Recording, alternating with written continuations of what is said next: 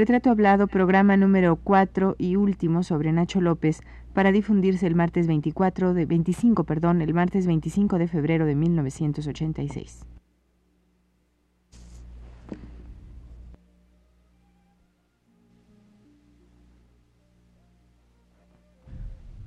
Radio UNAM presenta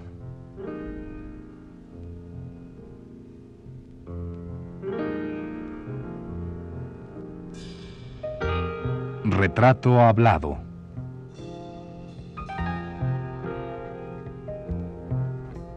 Nacho López.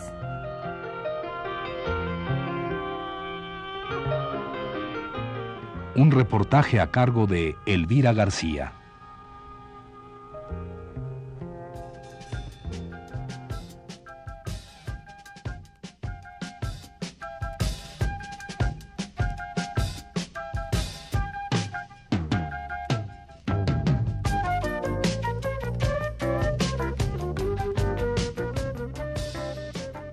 Hemos de concluir hoy el retrato hablado del maestro Nacho López, una de las grandes bases de nuestra fotografía nacional y de quien muchos jóvenes han aprendido a través de la cátedra que el maestro López ha dado en diversas etapas de su vida, como en la actual que imparte talleres sobre teoría fotográfica en el Centro Universitario de Estudios Cinematográficos de la UNAM y en la Facultad de Artes Plásticas de la Universidad Veracruzana.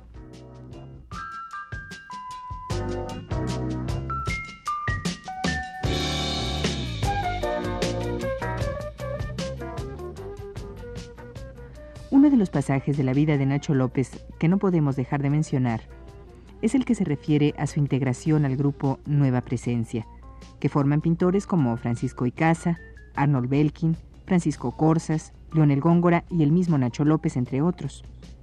Del grupo Nueva Presencia y del movimiento plástico Los Interioristas ya hemos hablado aquí en este programa cuando hicimos el retrato hablado del pintor Arnold Belkin. Dejemos de todas formas que el propio Nacho López nos ubique dentro de ese movimiento estético.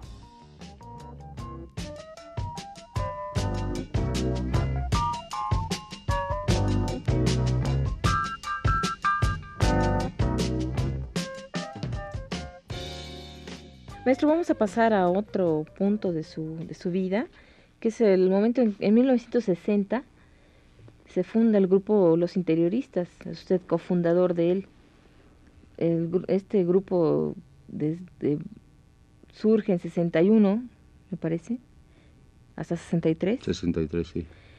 Pero a mí me, me, llama la atención que usted, que un fotógrafo, forme parte de un movimiento en que generalmente, en que mayoritariamente eran pintores, ¿no? Sí. Y que, por lo que hemos visto, los fotógrafos son más bien seres solitarios y no gremiales. No sé usted eh, cuál fue la intención, el interés, por qué se, se unió usted con estas gentes. Bueno, eh, es que mi gran amigo Arnold Belkin y otro gran amigo Francisco Icaza generaron la idea de este grupo de los interioristas. Como siempre nos veíamos fuera para hacer trabajo de orden eh, colectivo. Con Belkin hice algunas cosas eh, a la limón de fotografía que a él le servían para dibujar o pintar. Eh, y puesto que ellos consideraron que el carácter de mi fotografía estaba dentro de, los lineamientos de, de la plataforma eh, de principios del, del, grupo de los interioristas me invitaron a participar. Muy bien. ¿Qué logros obtuvieron en este grupo los integrantes de los interioristas? Bueno, yo creo que fundamentalmente hicimos varias exposiciones colectivas, pero principalmente fue un rescate para nosotros de conciencia. Es decir, en una época en, donde se le prestaba mucha atención al arte abstracto, nosotros enfatizamos la necesidad que el artista tiene o debe tener para reflejar su época, reflejar la condición humana, reflejar sus anhelos y su ámbito. Eh, esto nos dio un arranque a todos nosotros en cuanto a que se llamaba también neohumanismo o el nuevo humanismo. Pero prefijando las necesidades de, de, la sociedad de recibir una obra estética que se preocupa por la sociedad en que vive. Y no era una cosa no, eh, realmente novedosa porque eh, ya se había trabajado en ese sentido eh, un autor, crítico de arte, escritor, Selden Rodman. en un libro exploró las, las actividades y las ideologías de, varios pintores de varias épocas, destacando eh, principalmente a Goya, a, Orozco, a Rico Lebrun, en fin, eh, a esos artistas, al mismo Van Gogh, que en una época determinada se, dedicaron, o épocas, a reflejar el tiempo que vivían. Sí, entonces retoma y continúa con, y continúa aquí en, México. en México, con ustedes, con este grupo Los Interioristas.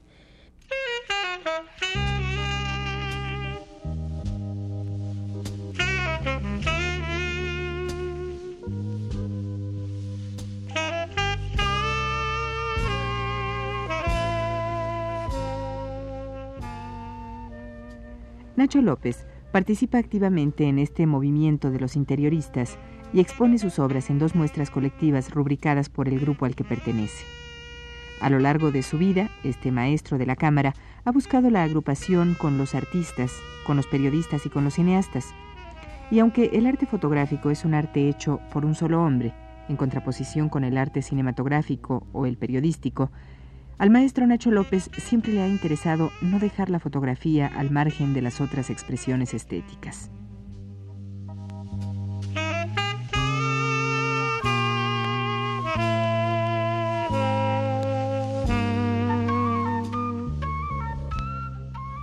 Y si usted, amigo Radio Escucha, nos permite una opinión, le diremos que seguramente la joven fotografía y los jóvenes artistas de la lente y del cuarto oscuro le deben mucho a Nacho López en cuanto al trabajo constante de romper las barreras que separan a la foto de las otras expresiones del arte como la pintura, la danza, la música, el cine y la escultura.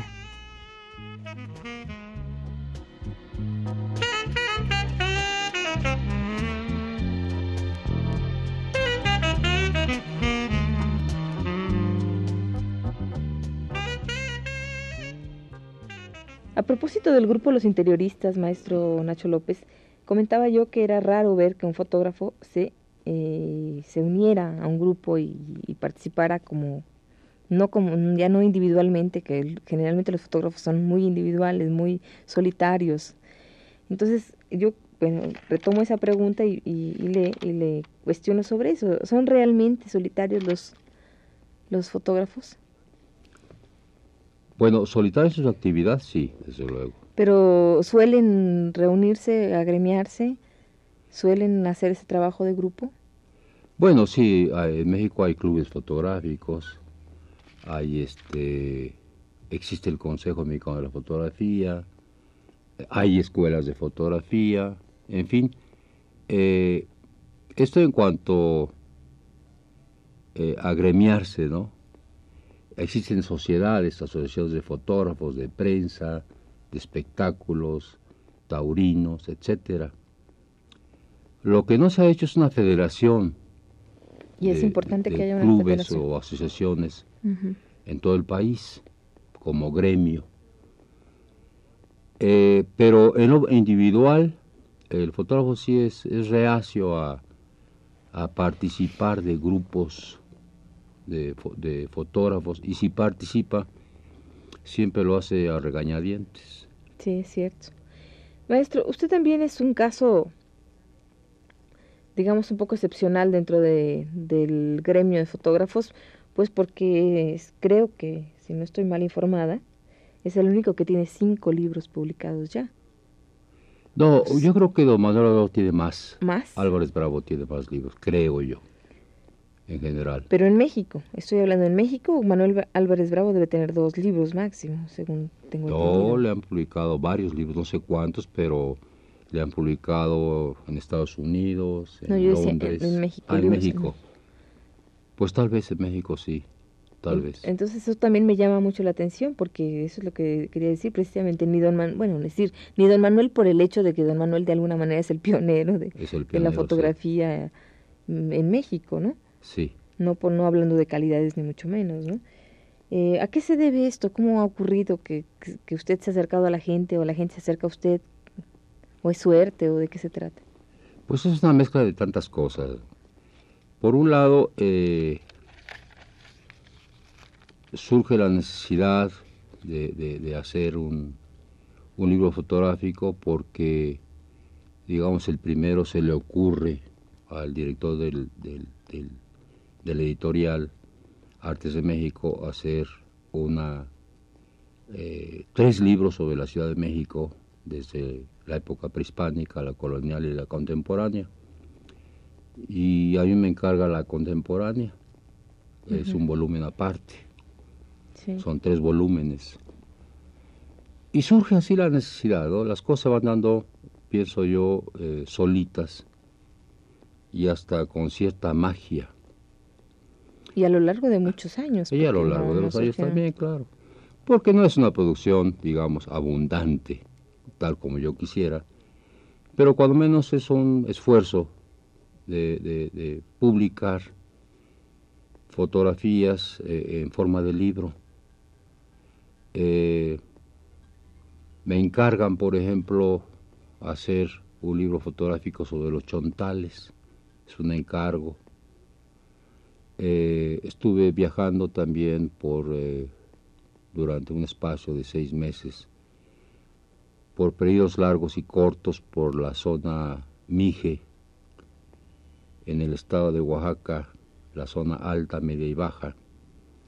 Y de ahí surge, que fue uno de los primeros que publicaron, surge eh, la necesidad de publicar un libro sobre ese trabajo. Y así se van dando las cosas, ¿no?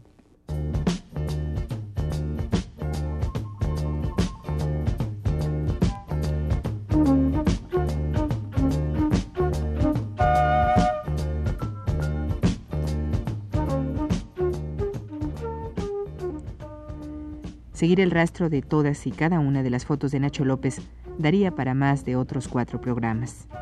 Bástele a usted, estimado Radio Escucha, con saber que en los libros de Fernando Benítez acerca de los indios mexicanos, en los libros de Alberto Dalal, Raúl Flores Guerrero y Gualdín acerca de la danza mexicana, también hay fotos de Nacho López. Que en algunos libros que se han editado acerca de la Ciudad de México, también encontrará usted algunas imágenes captadas por este nuestro artista invitado. En fin, que si usted ojea revistas como Siempre, en ejemplares de hace más de una década, o suplementos culturales como Sábado y el mismo diario Uno más Uno, encontrará que por ahí, en alguna o algunas páginas, también hay fotos del maestro Nacho López.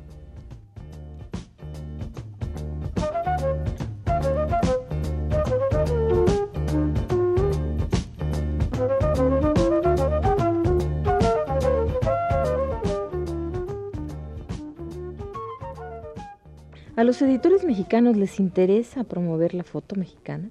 Creo que actualmente sí. Esto es algo, digamos que de, de los 70 para acá, ¿no? No, ¿O es creo anterior? que del año antepasado a- para acá. Porque una de las eh, grandes labores del, en el sentido fotográfico y en la publicación de libros fotográficos es del Fondo de Cultura Económica, que inicia una colección de libros fotográficos con uno de Víctor Flores Solea y el mío. Y se llama la colección Río de Luz. Río de Luz. Continúan creo que Graciela Iturbide, Iturbide Marian Jampolsky, le publican uno en color a un fotógrafo brasileño, eh, creo que ya salió el de Héctor García, en fin, es una colección tan buena y tan interesante y tan bien impresa que se ha encontrado, creo que la editorial ha encontrado público dispuesto a comprar estos libros. Pero esto es muy reciente. Es muy reciente. Antes eh, la foto no, no, no, era cotizada, no era considerada todavía un... no estaba dentro del terreno del arte, ¿no? Pues sí estaba. Lo que pasa es que la gente no le ponía mucho aprecio, el público en general, a, los libros fotográficos. Yo me he encontrado en viejas librerías eh, algunos libros que por ahí están y que nadie los compra. De fotografía, de fotografía muy antiguos. Eh, pero al, al promoverse más la fotografía, no solamente en México, en casi todo el mundo, pues la gente eh, empieza ya a comprar libros de fotografía. Maestro, ¿y, el, ¿y es ya la foto un arte cotizado, la fotografía un arte cotizado, al igual que el resto de la obra gráfica, de, no sé, el grabado, la serigrafía y esto? Pues esto es, es, es bastante relativo, porque si hablamos de precios, eh, los precios varían muchísimo igual que digamos un, eh, un artista que hace una serigrafía o un grabado o una pintura, depende de, del mercado a que esté dirigido. Hay fotógrafos que venden bastante. Eh, uno de los ejemplos creo yo es eh, Don Manuel Álvarez Bravo, que tiene un mercado en los Estados Unidos fundamentalmente. Y en Francia, en París. Y en Francia también, sí. Y ya, ya empieza a haber gente en, Nueva York también que compra obra fotográfica como objeto de arte. Lo cual ya es bastante ah, más, más halagador para el fotógrafo mismo, para el autor, ¿verdad? Cuando menos para, para abrir eh, nuevas fuentes de, de ingresos y continuar trabajando. Claro. Bueno, al parecer, como alguna vez leí, yo leí en el libro de Giselle Fraun, hacer fotos es una cosa muy común, hasta hace poco tiempo era algo común, cualquiera podía tener una camarita instamática, etcétera, y comprar su rollo y luego mandarlo a revelar. Y además era tan fácil, la tecnología no era nada del otro mundo, y entonces pues todo el mundo se, se podía sentir fotógrafo, ¿no? Sin embargo, parece que ya la, la cuestión de la inflación ha hecho que la foto sea un, un arte o un hobby o un, oficio caro, ¿no? Cada vez más caro. Bueno, yo pienso que siempre ha sido caro cualquier oficio artístico, desde comprar los pigmentos y el lienzo y las pinceles o brochas, etcétera, siempre ha sido caro. Claro, en relación al tipo de mercado que tenga el, artista. Eh, pero así como hay pintores o artistas de domingo como hobby, pues también los hay en la fotografía. Eh, el medio de expresión se convierte en arte, puede convertirse en arte, porque depende de la percepción del autor y más que eso, de que el consenso se ponga de acuerdo para señalar que X obra tiene un valor artístico. Pero eso se da con el tiempo, con los años.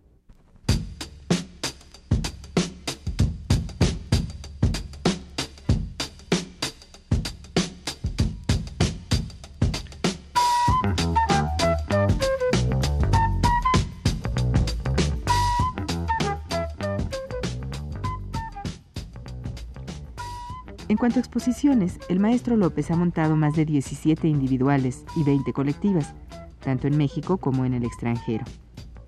En lo que se refiere a libros que contienen sus imágenes fotografiadas, el maestro tiene ya en su haber cinco títulos diferentes, a saber, La Ciudad de México, Los pueblos de la bruma y el sol, Los trabajadores del campo y de la ciudad, Los chontales de Tabasco y el más reciente, editado por el Fondo de Cultura Económica en 1984, que se titula Yo el Ciudadano.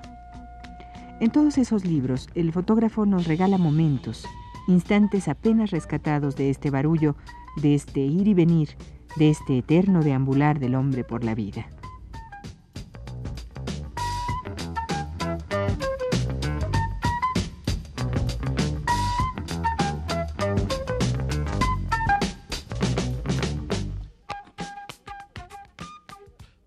Maestro, pero sin embargo sigo pensando que, bueno, claro que la inflación y la crisis afecta a todos, a, toda, a todas las artes y a todos los niveles y a todas las situaciones. Pero creo que en los últimos años la fotografía se ha vuelto un arte más caro que de lo que ya era. ¿Qué han hecho los fotógrafos para, para pues no combatir, para, para protegerse un poco o para conseguir, no sé, de alguna manera materiales más baratos o con ciertas facilidades? ¿Han hecho algo los fotógrafos para, para resistir esa situación de, encarecimiento? Pues no tengo noticias al respecto, me parece que nada. Eh, pero si un oficio, el oficio fotógrafo, es una necesidad urgente, una necesidad de expresión, no importa lo que valga el material, se sigue haciendo. Quizá no, ya no con la abundancia, pero se sigue haciendo.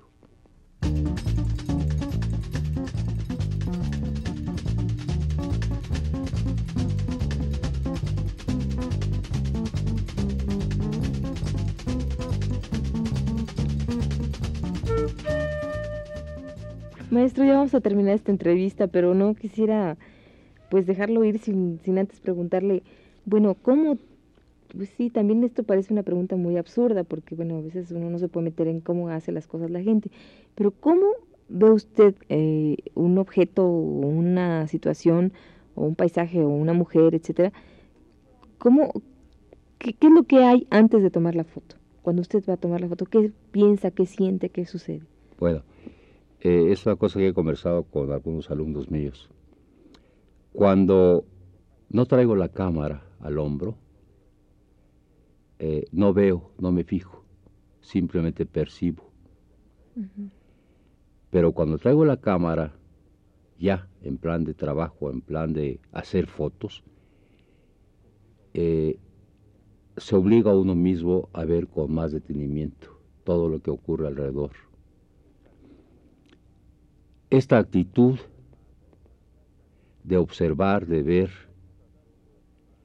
trae un trasfondo desde luego que se remonta a, a la disciplina que uno obtiene para ver cosas, para ver el comportamiento del ser humano, para tratar de discernir en imagen fotográfica las contradicciones de una sociedad. Si uno está alerta, es posible que se capte. Si no, pues uno retrata cosas intrascendentes. Aunque algunas veces las cosas intrascendentes tienen también su valor intrínseco. Maestro, hay una pregunta. Al paso del tiempo, se le en el curso de su vida, se le, se le han ido algunas, algunos momentos importantes. Sí, claro. ¿Sin fotografiar? Sí, claro. ¿Y le duele, le, le apena, le da coraje? Sí, porque digo, no traigo la cámara, por ejemplo, o la traigo y no estuve alerta y eso es de lamentarse. O de repente que se me acabó el rollo y mientras estoy poniendo un nuevo rollo pasan cosas. Los momentos ya no vuelven. y ya no vuelven. ¿Y los jóvenes fotógrafos ven con otros ojos la vida, las cosas, las fotografían de otro modo? Pues yo creo que hay una nueva generación de fotógrafos que, que viene empujando con mucha fuerza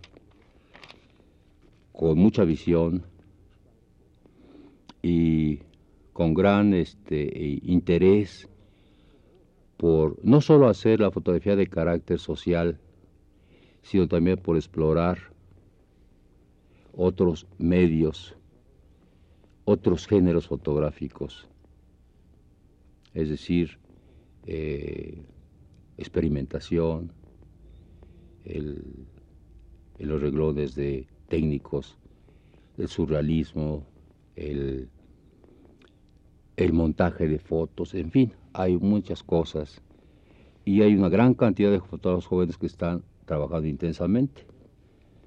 Claro que, vuelvo a repetir, el tiempo y el consenso darán ya la, la particularidad de si esa obra es permanente o trascendente o, en último caso, si en algún aspecto vale la pena.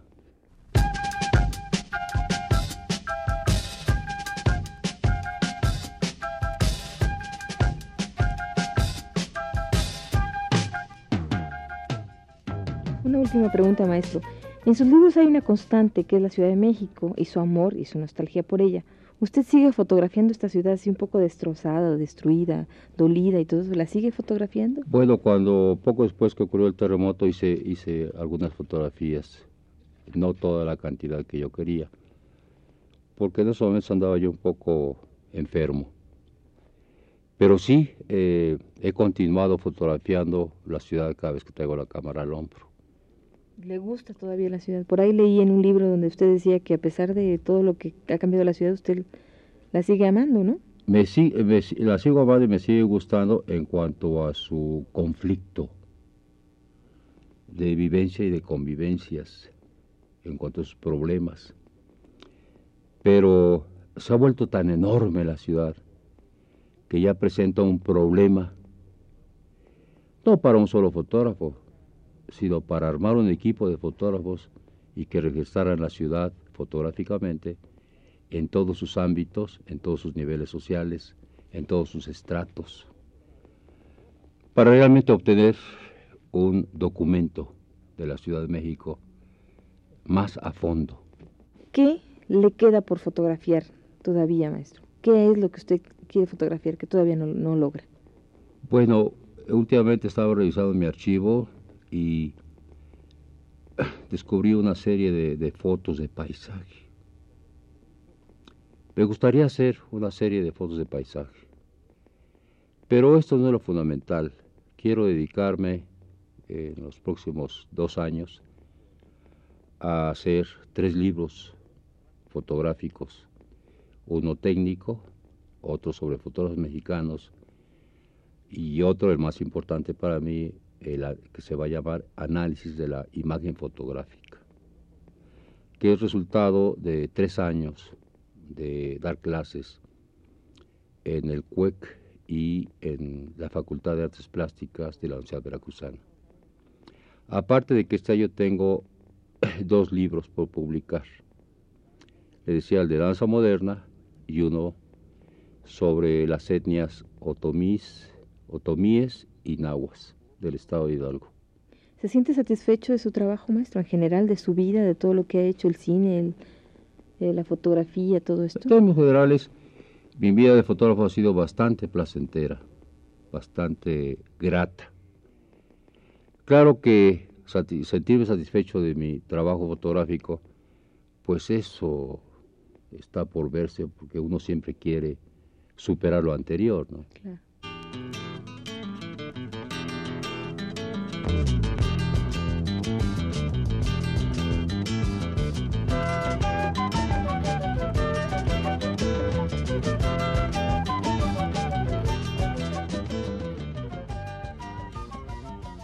Para cerrar este retrato hablado de Nacho López, vamos a tomar prestado un texto de presentación que escribió el museógrafo Fernando Gamboa en ocasión de la exposición que nuestro entrevistado presentó a principios de los 80 en el Museo de Arte Moderno de nuestra ciudad.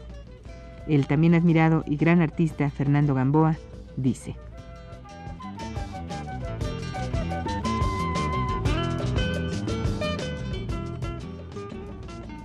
Nacho López, fotógrafo nato, cuyo talento floreció rápidamente al disponer de una rara inspiración y seriedad y de una maestría cada vez mayor, escoge el momento, el instante en que la realidad visible se convierte para él en realidad sensible. Es decir, en el momento en que la realidad visible se abre de pronto para sentir lo que hay detrás de ella, el drama o la belleza de la vida. Y quisiera agregar, el drama y la belleza de la vida mexicana.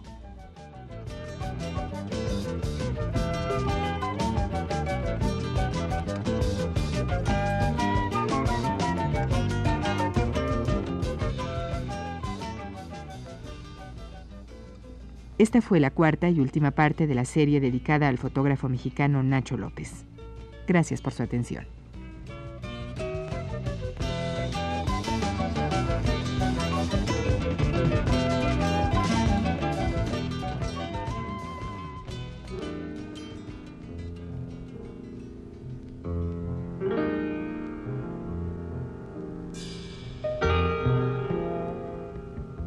Radio UNAM presentó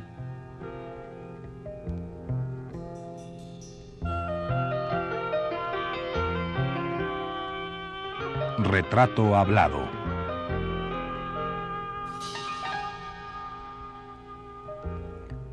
Nacho López.